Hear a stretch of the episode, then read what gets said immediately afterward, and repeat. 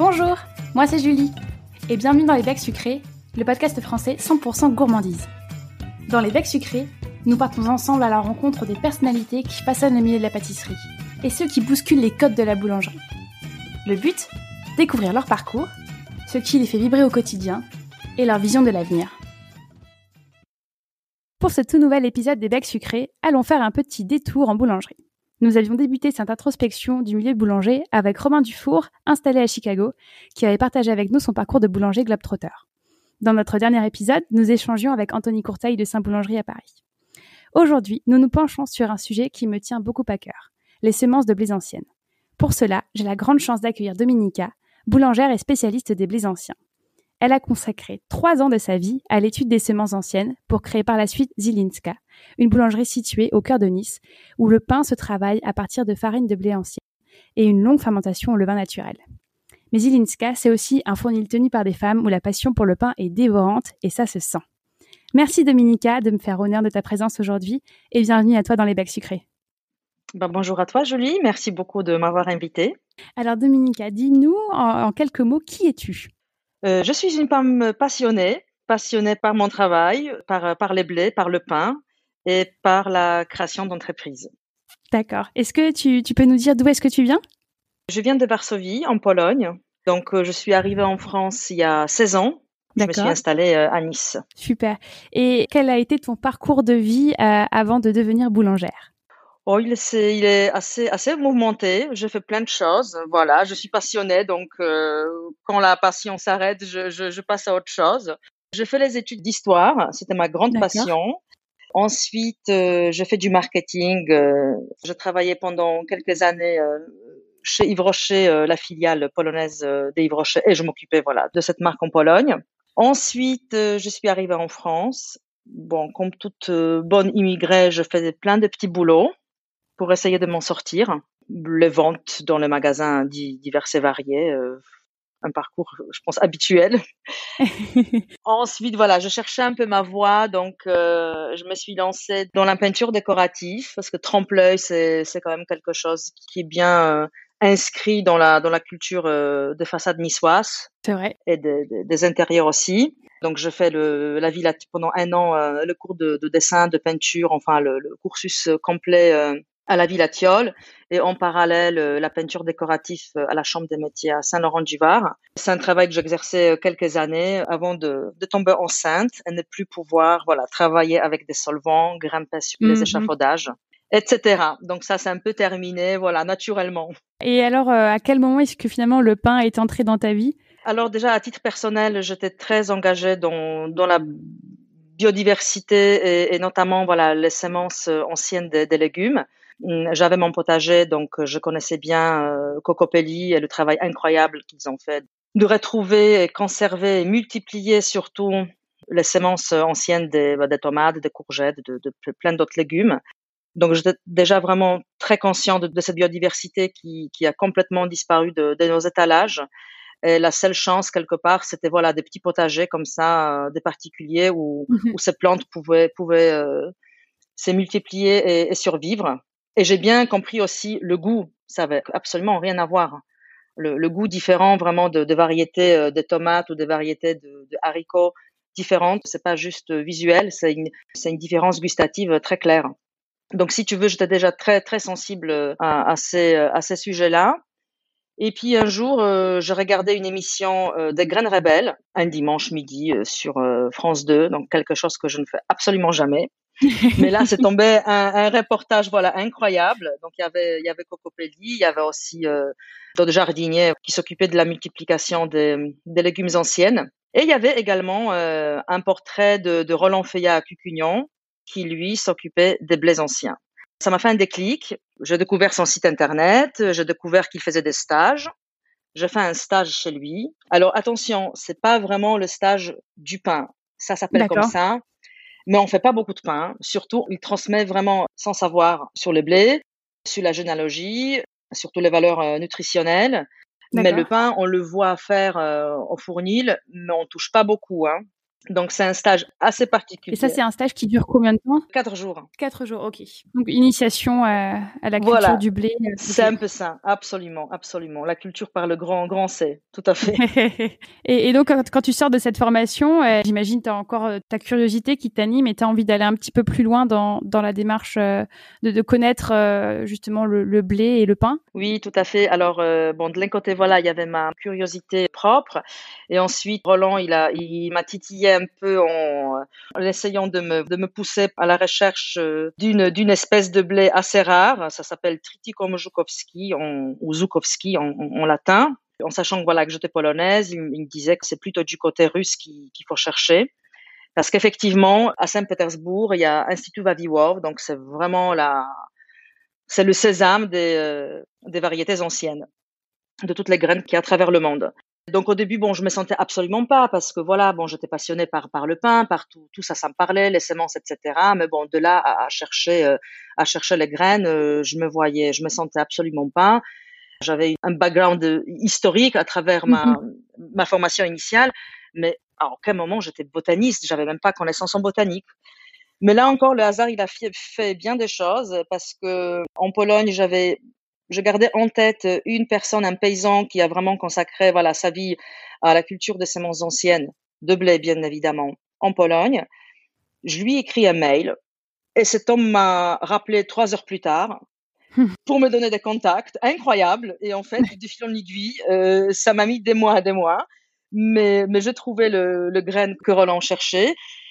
Et puis, bah voilà, quand on cherche quelque chose, on veut savoir, euh, il y a une méthodologie quand même à, avoir. Donc, je me suis complètement plongée dans, dans, dans des thèses euh, des généticiens, euh, surtout américains et russes qui vivent qui vivent aux États-Unis, bien sûr, aujourd'hui. Hein. Donc, toute cette documentation, heureusement, disponible sur Internet.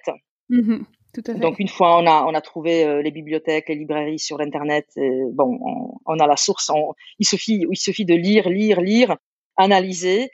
Et c'est vrai voilà au fil au fil de deux trois ans, ben j'étais en contact avec euh, le banque euh, de semences donc de Gene Banks, notamment en Allemagne, bon en Pologne aussi, aux États-Unis, à Tel Aviv, il y a une incroyable banque de semences qui est en train de se créer, et à Vaviwov aussi en, Russie. Et j'ai réussi à voilà extirper des graines qu'on ne veut pas forcément donner comme ça. Et voilà, j'ai pu les transmettre à un conservatoire euh, des semences anciennes de blé euh, en, France. En t'écoutant, on découvre quand même un univers euh, complètement inconnu, celui des, semences, que je découvre moi grâce à toi. Est-ce que justement tu peux me préciser, de un, pour les personnes qui ne savent pas exactement ce que c'est, qu'est-ce qu'une semence ancienne? Et de deux, en quoi consistent les banques de semences? Et quelles sont leurs missions finalement? Oui. Alors bon, les semences anciennes, il y a plusieurs dénominations, on peut dire aussi. Voilà, en France, on, parle souvent de, semences paysannes. Ça veut dire c'est des semences que les paysans se transmettaient d'une famille à l'autre, d'une génération à l'autre, euh, etc. donc tout simplement les semences naturelles qui se reproduisent naturellement. A contrario euh, de ce qui se passe aujourd'hui dans les jardineries. Je ne sais pas si tu as remarqué euh, très souvent quand on achète un petit sachet de petits pois ou de tomates, il y a un petit sigle F1 ça veut dire fécondation une. Ça veut dire que le sémencier, il fait le premier croisement de deux variétés très proches. C'est la consanguinité, mais la spécificité de cette première, de ce premier croisement est que la première descendance, elle est très fertile. D'accord. Et ensuite, elle dégénère comme, euh, ah, ah, comme, comme, chez les humains, la consanguinité, euh, voilà, première, première génération, ça peut, ça peut fonctionner, mais, mais ensuite, euh, ensuite, la descendance, les générations futures vont, vont développer des maladies qui, que la première génération n'a pas développées. Donc c'est le système quelque part bah, facile et, et, très, très, très machiavélique d'avoir, d'avoir des plans merveilleux la première année et on peut les replanter. Les, les, semences sont tout à fait fertiles. C'est que le résultat sera absolument pas le même. D'accord. Donc, du coup, on rachète les semences d'année en année. Donc, on connaît tout ça en tant que jardinier particulier chez nous. Et on se dit, oui, bon, au pire, c'est pas très grave parce qu'on va, on va juste euh, racheter chaque année euh, cinq petits sachets. C'est pas un gros budget, c'est mhm. juste, on va à la, jardinerie.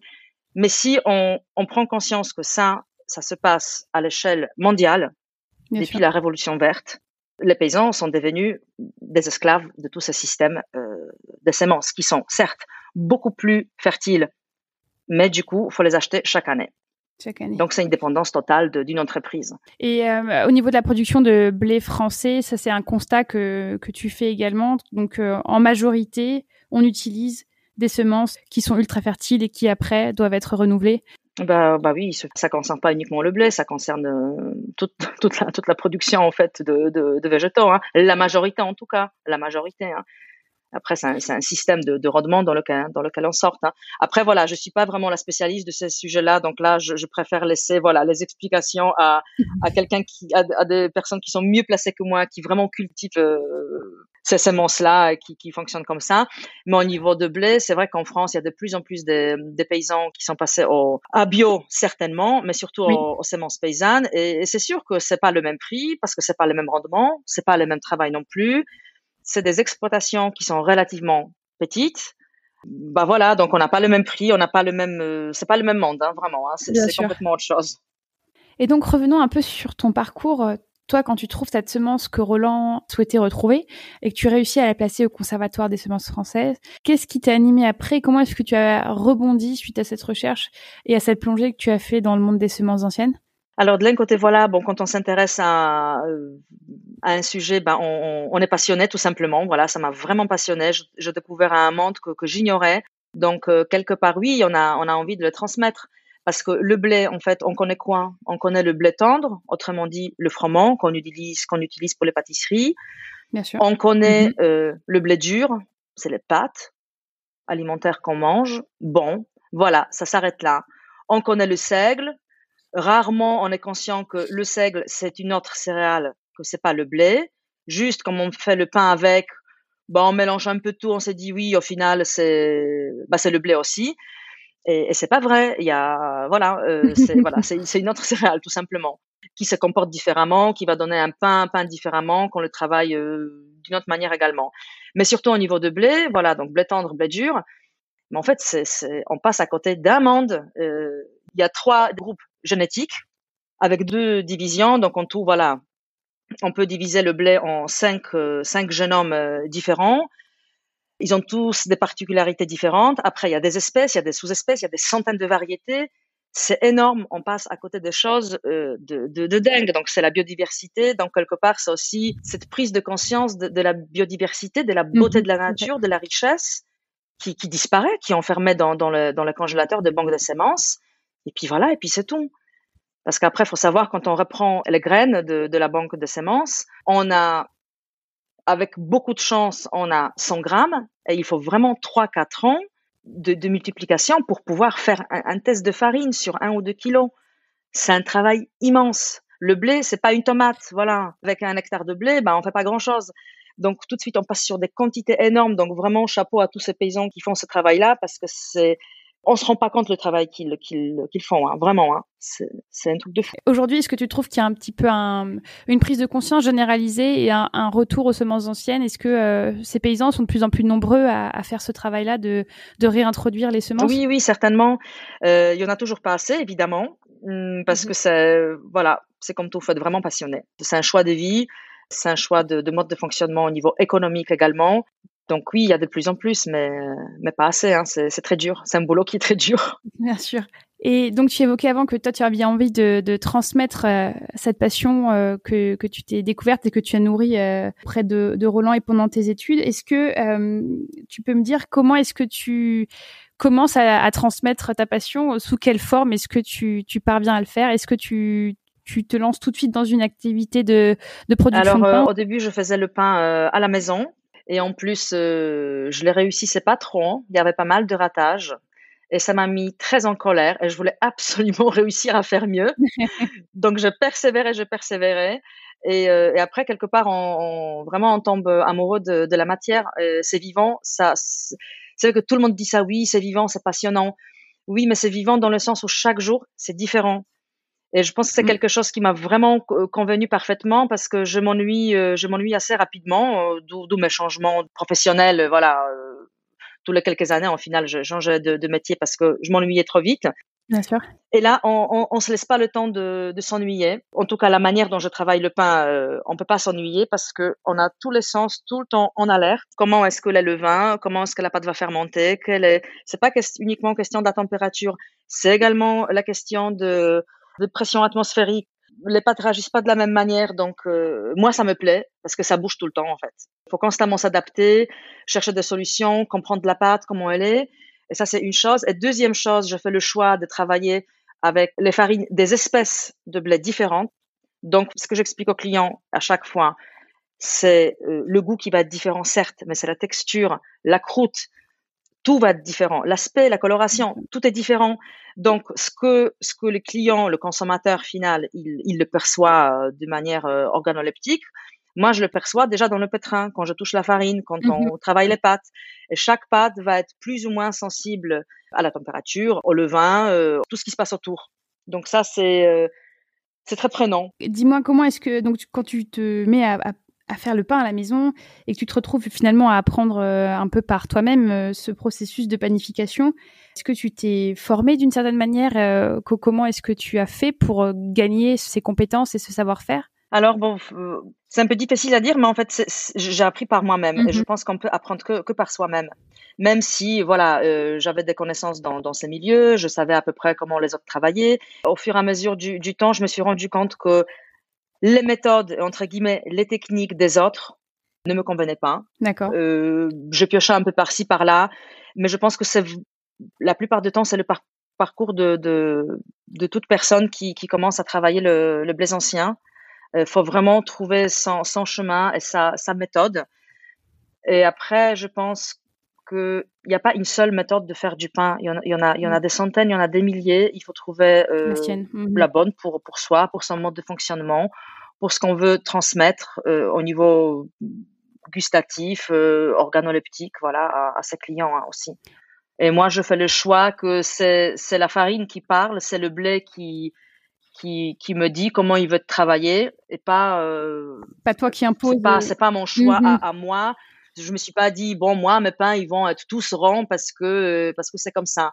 Là aussi c'était un cheminement. Euh, une partie de, de pain de farine, certaines farines, je les façonnais euh, en, en, boule en ronde. J'ai repris la technique euh, des autres. C'était des, des, pavés avec des grignes, mais c'est quelque chose qu'au fond de moi ça me convenait pas. Je me sentais pas à l'aise.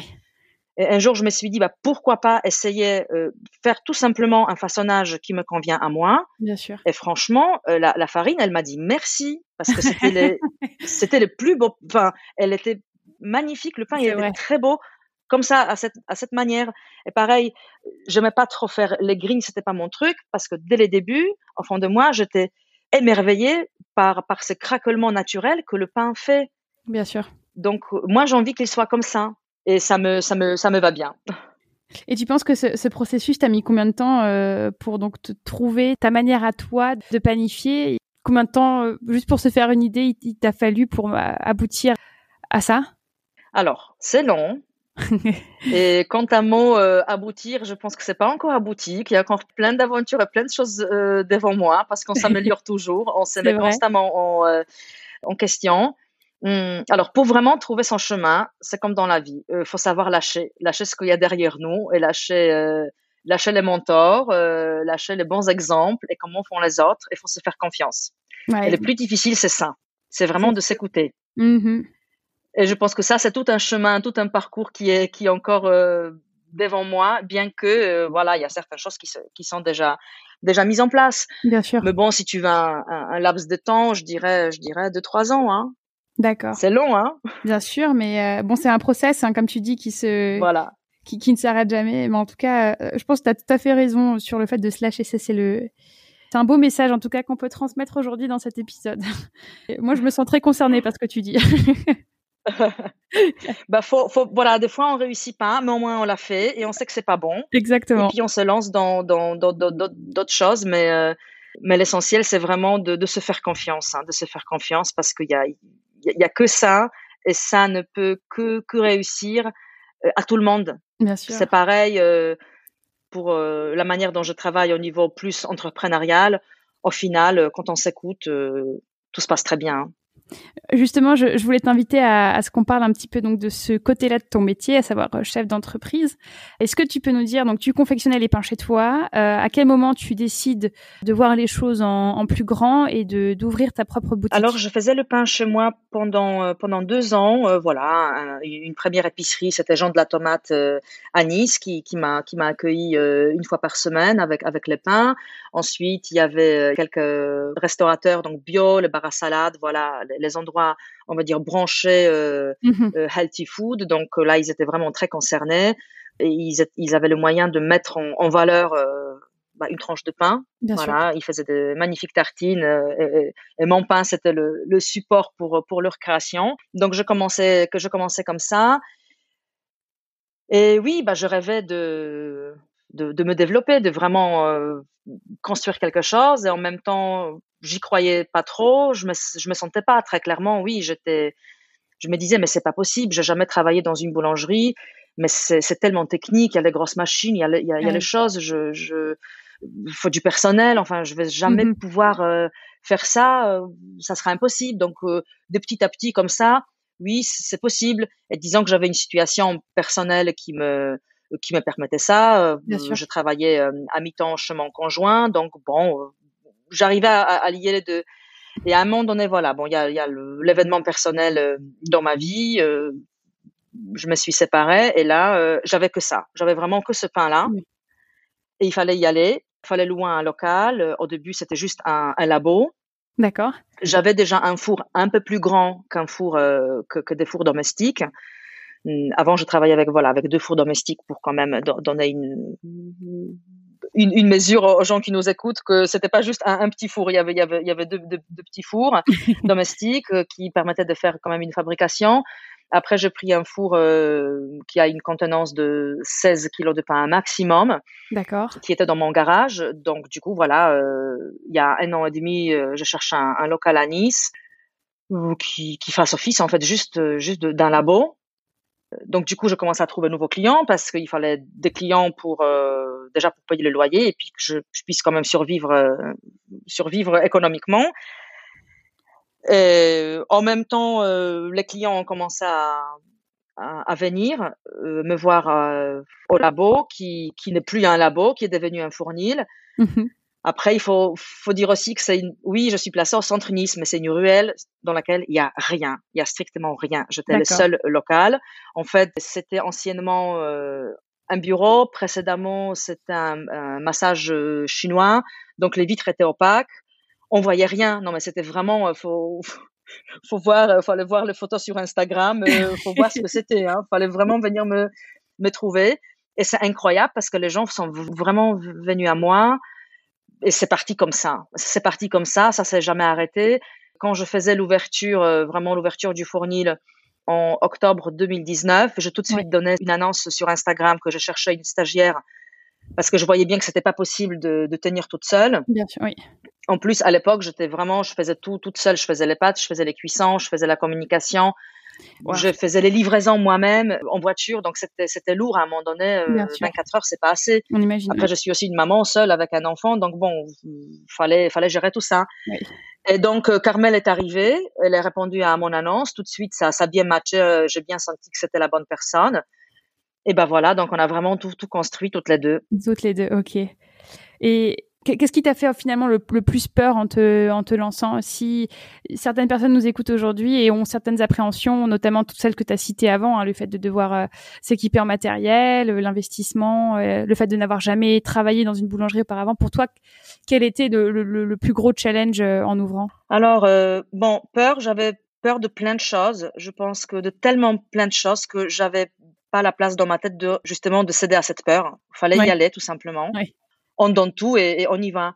Mais la chose qui m'a mis plus en défaut et plus longuement, c'était euh, justement cette, ce complexe de pas être une boulangère, de ne pas ah, me considérer comme une boulangère, de pas avoir travaillé dans une euh, boulangerie. Oui, j'ai fait mon CAP euh, en candidat libre, voilà, parce que sinon j'aurais pas pu vendre mon pain. Ça, c'était fait dès que je, voilà, je l'ai fait tout de suite, bien, sûr.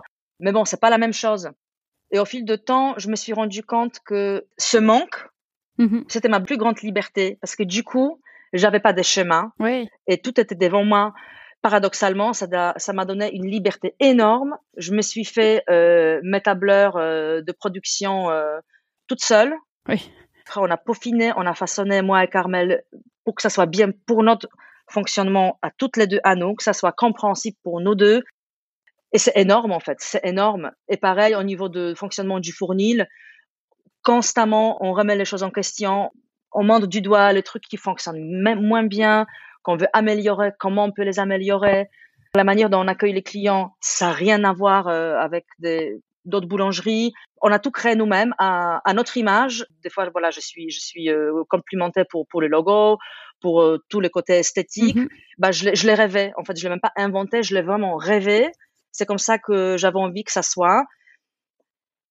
Et au final, c'est génial, quoi. C'est génial parce que ça donne des possibilités énormes et en plus, les gens, ils sont extrêmement euh, ils sont, ils sont captivés par tout ça, ils répondent, ça leur plaît. Ils sont réceptifs, ouais, tout à fait. Ouais. Justement, est-ce que tu peux nous parler un petit peu plus donc de la philosophie que tu as du fournil euh, C'est vrai que euh, on invitera donc toutes les personnes qui nous écoutent à aller regarder ta page Instagram et, là on, on, comprend tout de suite que ça n'a rien à voir avec les autres boulangeries et que euh, toi et Carmel vous cassez véritablement les codes. Et, justement, si tu devais définir du coup la philosophie de ton fournil, comment est-ce que tu le ferais?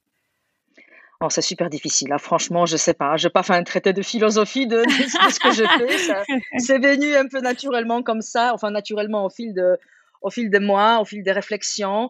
Mais c'est vrai que j'ai une équipe. Donc il y a moi, Carmel euh, et Michel qui travaillent avec nous. Michel elle est à, à mi-temps. Elle, nous sauve un peu les après-midi euh, et samedi matin où on a beaucoup de monde. Mm-hmm. Elle s'occupe des clients. Mais c'est mais c'est très clairement euh, une personne qui m'a ma, ma, conseillère stratégique, on peut dire. Voilà. tous les deux soirs, on a des discussions euh, de une à deux heures au téléphone sur sur comment j'imagine les choses et tout est décortiqué, tout est réfléchi. Donc quand même, il y a, y a une, oui, les choses se font naturellement, mais en même temps, oui, il y a une réflexion profonde sur euh, sur le choix que que je fais ou, ou que j'ai pas envie de faire. Bien sûr. Mais la plus grande euh, différence peut-être avec d'autres endroits, je me suis rendu compte ça euh, hier. Hier, il y a une, il y a, il y a une personne qui est venue au Fournil, euh, donc elle m'a dit, voilà, qu'elle venait de, de, de, la part de quelqu'un qui est déjà venu, qui cherchait à me voir, mais j'étais pas, pas là. C'était la petite vendeuse. Et je lui ai répondu, chez moi, il n'y a pas de vendeuse. La personne que vous avez vue, c'était ma boulangère, et il n'y a mmh pas de vendeur chez moi. Il n'y aura jamais chaque personne qui travaille chez moi est totalement investie dans le travail. Donc voilà, euh, je reviens sur l'exemple de Michel. C'est vrai que elle fait pas la fabrication des pâtes et, et, et fournement, euh, des fournements de pain, mais elle fait, euh, elle fait autre chose, les petites choses de pâtisserie, le plus, on va dire le, plus facile. Et aussi c'est au niveau de ses horaires, tout simplement, hein, que le matin on fait pas la même chose que l'après-midi quand elle vient. Mais c'est quelqu'un qui est complètement engagé dans dans le fonctionnement de l'entreprise et les choix que je fais. Et ça sera toujours comme ça. Et ça, c'est vraiment un truc euh, super important pour moi. Et ça se sent aussi. Il n'y a pas juste quelqu'un qui vient faire la vente pendant trois mois. Ça, ça, ça n'existe pas, ça n'existera jamais. Et c'est comme ça que tu parviens à allier des, des liens euh, forts euh, avec tes employés. Et je pense que voilà, les clients sont surtout en ce moment en demande de peut-être plus de proximité et beaucoup plus d'échanges qu'avant. Oui, c'est que on, on vend différemment quelque chose qu'on a fait, mmh dans lequel on, Bien sûr. Dans, dans, ou dans l'entreprise dans lequel on est totalement engagé, dans lequel on y croit et qu'on est fier qu'on l'a construit, bah que juste voilà, bah on sait pas comment c'est fait, mais on est là, euh, on aime bien, mais bon bah on vend. Donc c'est pareil, moi je vends pas le pain de la même manière que quelqu'un qui qui l'a pas fait. Et malheureusement, ça c'est quelque chose qui bon, surtout qu'on voit en France. Quand je te dis la boulangère, tu imagines quoi? Tu entends quoi quand, tu, quand je te dis boulangère? Ouais, bah tu vois quelqu'un qui vend le pain, tu penses automatiquement à quelqu'un qui vend le pain. Mmh tout à fait. Pas celui qui le fait. Et ça c'est le euh, en France, c'est un peu ça, pas partout évidemment, pas partout mais à 90%. Boulanger, il fait le pain, la boulangère à l'époque, c'était euh, la mmh. femme, on est là à l'époque de la pomponnette, voilà. Elle juste elle vend le pain et chez moi, ça n'existe pas. Après on peut rentrer dans la discussion sur le sexisme. Quand je te dis cuisinier, tu entends le grand chef. Quand je te dis cuisinière, même pas tu vois la femme, tu vois la cuisinière, c'est-à-dire l'appareil électroménager qui est posé dans ta cuisine. Non, mais c'est quand même énorme, c'est énorme. Hein. C'est affreux, mais mais c'est tellement vrai. voilà, donc c'est pour ça qu'on m'appelle boulangère. Euh, euh, oui, oui, euh, oui, je, l'accepte, je l'accepte boulangère parce qu'en fait, il faut bien accepter un an. Et là, je me suis rendu compte aussi quand je quand je parle avec les professionnels, si je dis que je fais le pain, ils pensent, puisque je suis une femme, ils vont ils pensent automatiquement ah vous vous faites chez vous. Mmh, ouais. Et si je suis boulangère, ah vous vendez le pain. Ouais. Donc en fait, il faut que je faut que je dise que je suis chef d'entreprise, que j'ai une boulangerie. Là, ça y est, ça commence à rentrer, un peu. oui. C'est terrible. C'est terrible. Il faudrait presque inventer un troisième terme pour euh, définir. Et c'est incroyable. C'est ouais, c'est incroyable. Malgré la richesse de la langue française, c'est incroyable. J'aimerais revenir avec toi sur euh, du coup la gamme que tu as développée. Est-ce que tu peux nous dire euh, quelles sont les espèces de blé que tu emploies pour cette gamme? Alors, espèces de blé, donc j'ai euh, l'engrain, c'est autrement dit petit épeautre, c'est le nom français et euh, en latin c'est Triticum monococcum. On dit souvent que c'est l'ancêtre des blés. Euh, en fait, c'est voilà, c'est un, un, jeune homme à part. C'est un blé qui a pas qui a pas de descendance. Tout, toute l'autre famille de blé, elle a, on peut dire, rien à voir avec l'engrain. L'engrain, il, est lui à, part entière. Voilà, il a pas fait, il a pas fait des bébés, il a pas fait des cousins, euh, etc. Euh, et, en, plus, voilà, dans, dans, le sud de la France, l'engrain, c'est quand même un blé qui est, qui est très connu, très prisé, euh, et en plus, c'est un, un, pain absolument délicieux.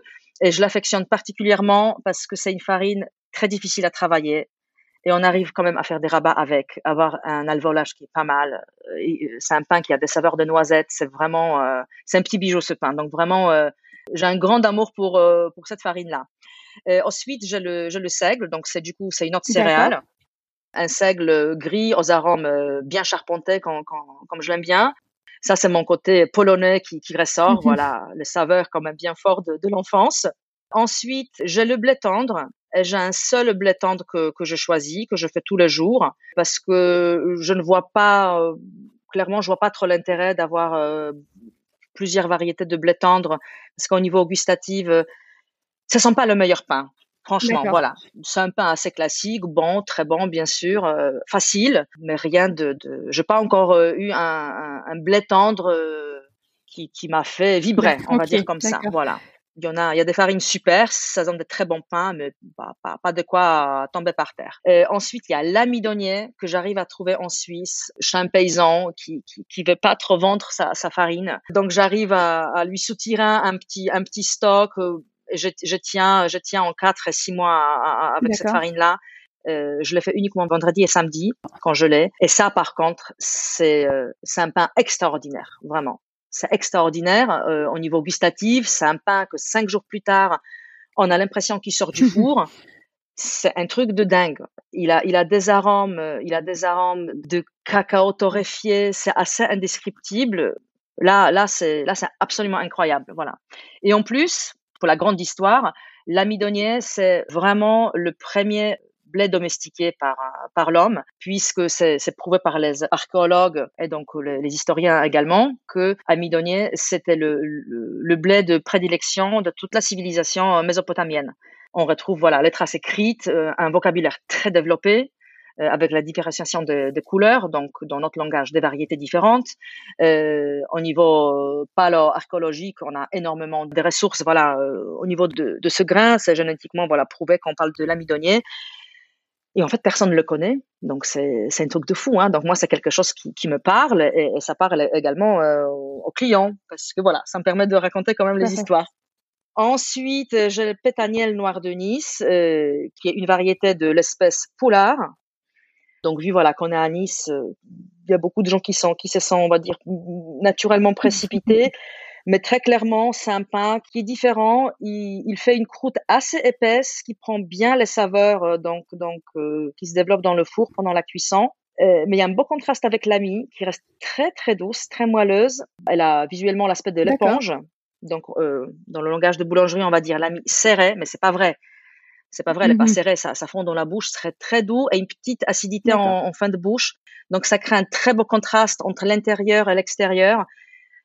Donc en fait, c'est ça qui est, qui est génial dans, quand on travaille vraiment des espèces différentes, que ça donne des pains tout à fait, euh, bien sûr. tout à fait différents. Hein. Et qu'est-ce que j'ai encore euh, J'ai l'épeautre. Alors, j'ai réussi à trouver l'épeautre, donc grande épeautre, qui est le cousin de blé tendre, du coup. J'ai réussi à trouver un épeautre euh, dans le Berry, qui a un goût assez exceptionnel. Parce que ce qu'il faut savoir, voilà, dans les pays nordiques, euh, notamment l'Allemagne, les Pays-Bas, Pologne aussi, l'épeautre, il, il, est bien connu pour ses vertus mmh nutritionnelles. Et c'est vrai. Mais au niveau gustatif, très souvent, c'est un blé qui a pas trop de goût. C'est assez, c'est assez neutre c'est pas ce que je recherchais. Et puis mes clients sont aussi assez éduqués au niveau au niveau des goûts de mes pains, donc du coup c'est pas quelque chose que, que j'aurais pu leur proposer. Donc dans le Berry, c'est un terroir et c'est des variétés de de l'épeautre euh, qui sont exceptionnelles et qui font que on a une saveur assez douce mais fleurie. En tout cas, c'est un goût qu'on peut capter et qu'on peut décrire. Donc voilà, je suis contente d'avoir euh, du coup une autre voilà une autre, sous-espèce de blé l'épeautre. Je travaille aussi le, blé dur italien. Euh, là, les Italiens sont très forts. Il y a beaucoup de variétés différentes. Donc, en ce moment, j'en ai pas, mais, j'attends la nouvelle récolte et je vais, je retravailler le, le blé dur.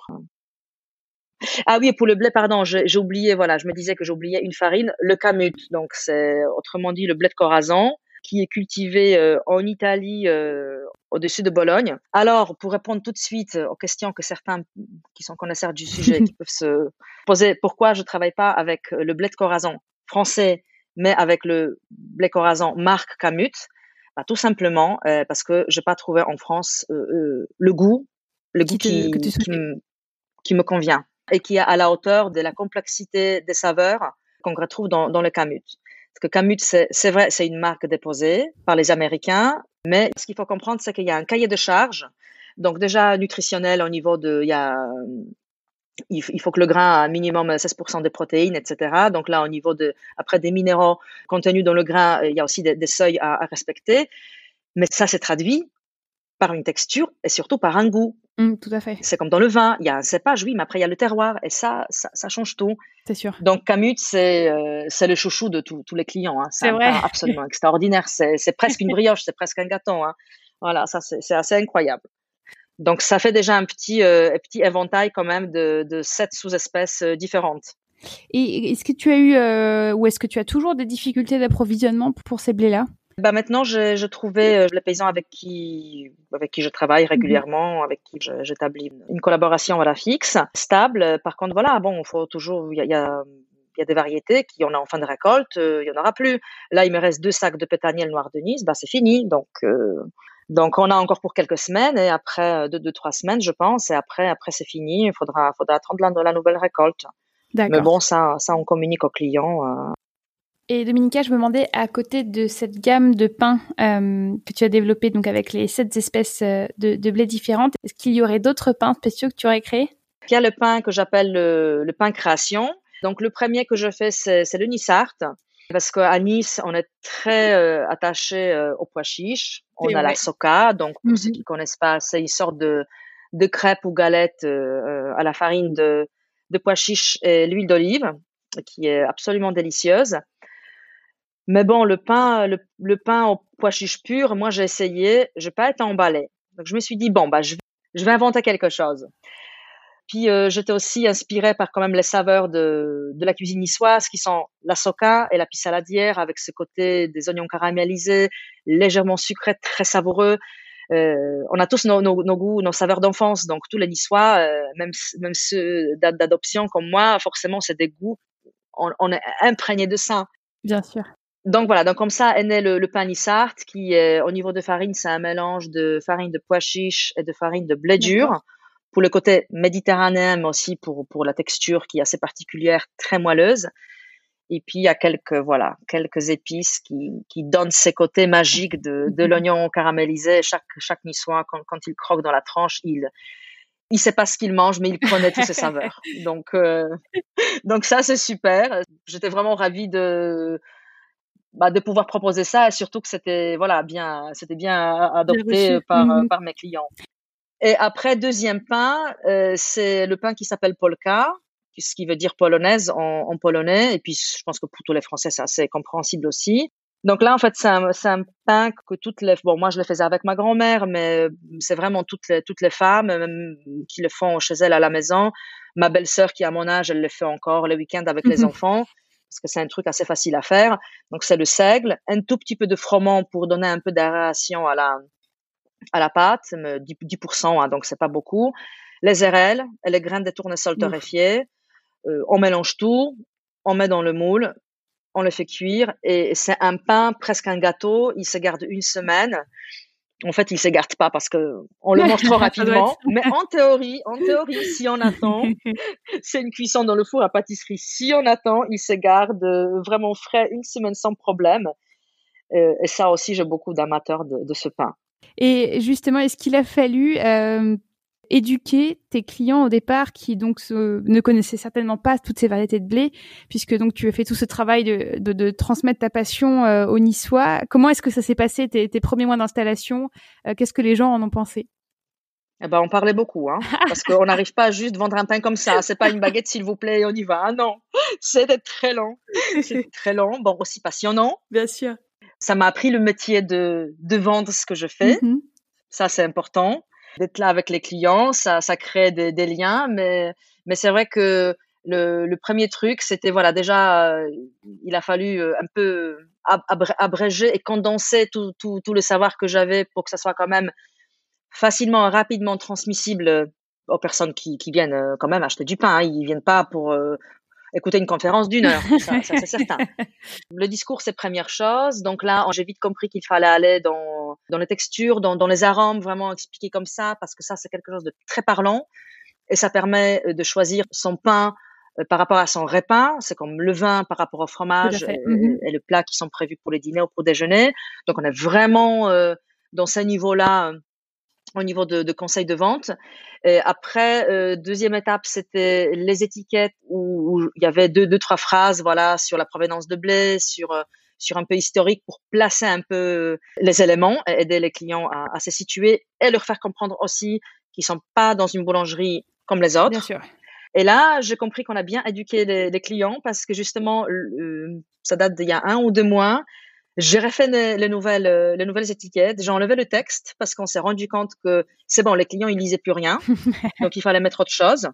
Donc j'ai demandé ma, ma graphiste euh, Hélène Valverde, une femme absolument talentueuse, celle qui, qui m'a fait la façade. C'est surtout elle qui a créé le logo. Donc elle est aussi complètement engagée dans mon projet, dans toutes mes idées. Donc là je lui dis que là on va aller euh, sur autre chose, on va mettre le donc le nom français du, du, du blé, le nom euh, latin. D'accord.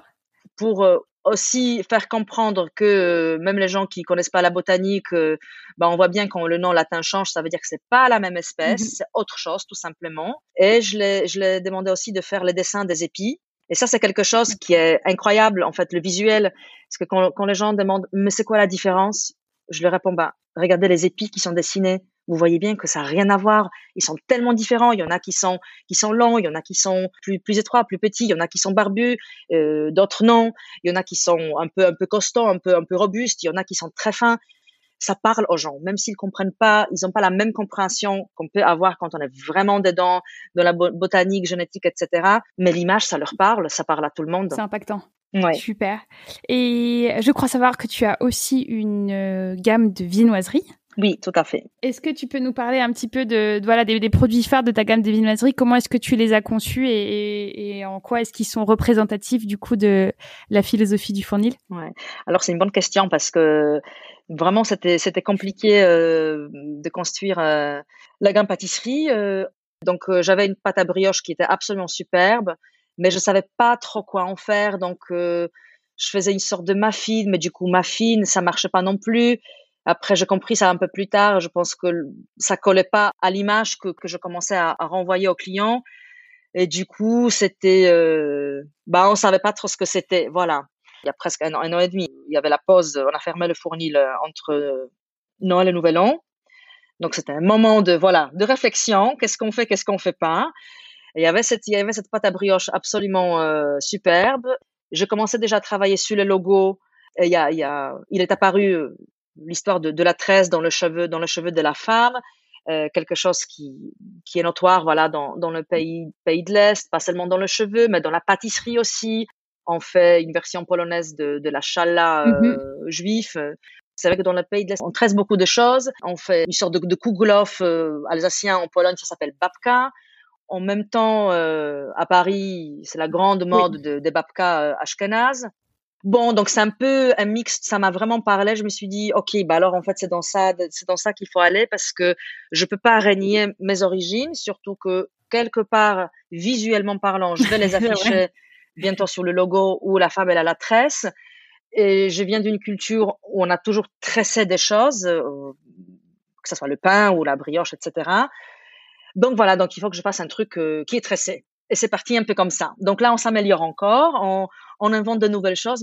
C'est des choses qui viennent avec le temps quand même aussi. Il faut se donner du temps de se tromper, de faire des choses qui fonctionnent pas pour trouver celles qui, qui fonctionnent. Super. Et euh, je crois savoir que tu as également développé un roulé à la cardamone qui a une histoire un petit peu particulière. Est-ce que tu pourrais revenir dessus pour nous, s'il te plaît? Oui, oui. Alors, euh, au début, voilà, donc il y avait, avant roulé euh, à la cardamome, il y avait roulé à la cannelle, donc très bien connu de toute l'Europe du Nord. Il y a un petit frère qui est apparu cet été. On l'appelle Libanais parce qu'en fait, donc en mois d'août dernier, il y avait l'explosion à Beyrouth. J'ai un confrère qui a un fournil à, Beyrouth, euh, ma vie à Bakery. On s'est rencontrés il y a trois ans à Bologne pendant la première conférence euh, au Blaise Ancien. C'est comme ça qu'on a s'est rencontrés. À l'époque, euh, il, cherchait voilà de faire venir euh, les semences anciennes à Beyrouth. Donc voilà, il a il a les plantations. là, il achète le moulin. Il a il a démarré la, la boulangerie quelques mois avant l'explosion. Donc la boulangerie, elle était endommagée. Il y a surtout le four qui était fondu, mais bon, ils ont réussi à réparer. Donc moi, à cette période-là, j'étais en vacances, mais j'ai suivi quand même ce qui se passait sur Instagram et, euh, et c'était voilà un élan comme ça. Je me dis bon, non, il faut qu'on fasse quelque chose. Mhm. On a la chance de pouvoir travailler. Donc je décidais que voilà une partie euh, de chiffre d'affaires, va, je vais lui envoyer à lui euh, chaque fin du mois pour pour l'aider à bah, survivre à cette période euh, difficile. Puis j'ai regardé son Instagram, j'ai vu qu'il faisait un, un, roulé à la cardamome avec tahini, qui est la, la purée de sésame. Et je me suis dit, bah, en fait, je vais faire ça. Parce qu'au client, c'est plus facile de présenter un produit et dire, voilà, à Beyrouth, ils font ça, nous aussi, on fait ça. Et du coup, parler de, de cet endroit qui est loin chez nous avec un produit qui est là devant les yeux, que de juste de parler. Donc en fait, euh, bah, je fais un peu euh, ma, ma recette à moi bah, ça a beaucoup plu. Et puis, je pense qu'aujourd'hui, si le jour où il n'y a pas de roula, roula libanais, bah, on, se, on, se, on se fait tuer là. Au fond, là, c'est, là, c'est une obligation, obligation absolue, absolue maintenant d'en faire. C'est fabuleux. Merci beaucoup, en tout cas, de nous avoir raconté cette belle histoire. Et nous arrivons tout doucement vers la fin de cette interview. Dominica, je voulais encore te demander, quand tu te prends à rêver au développement de, de ton fournil, euh, qu'est-ce que tu vois? Je sais pas. Je sais pas répondre à cette question. C'est très difficile.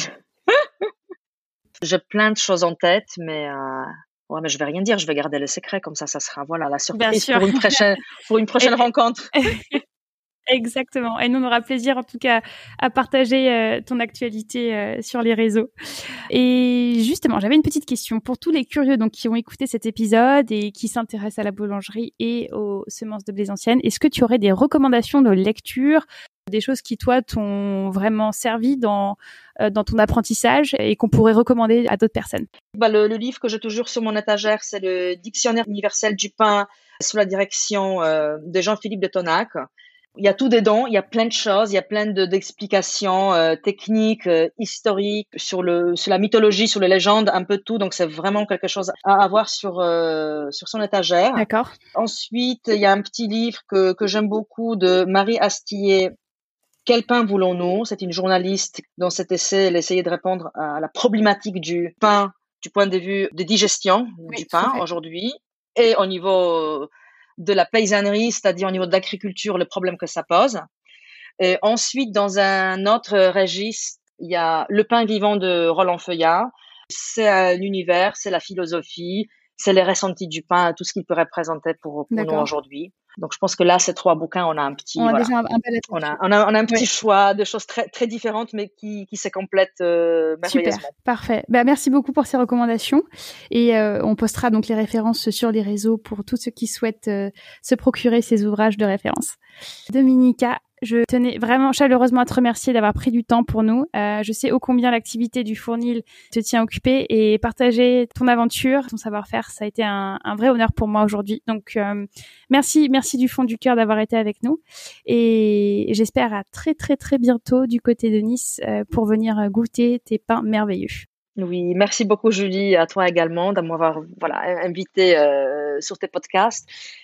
Et vraiment, bah, au plaisir voilà, de, de te rencontrer Avec à Nice. Merci Dominica, à très vite. Merci, au revoir. J'espère que cet épisode t'a plu. N'hésite pas à nous laisser un commentaire sur ton application de podcast préférée et à en parler autour de toi. Tu peux aussi nous suivre sur les réseaux sociaux et partager l'actualité de nos comptes Instagram ou Facebook à Québec Sucré Podcast. Et si tu veux nous écrire, tu peux nous contacter à l'adresse contact au singulier à très vite.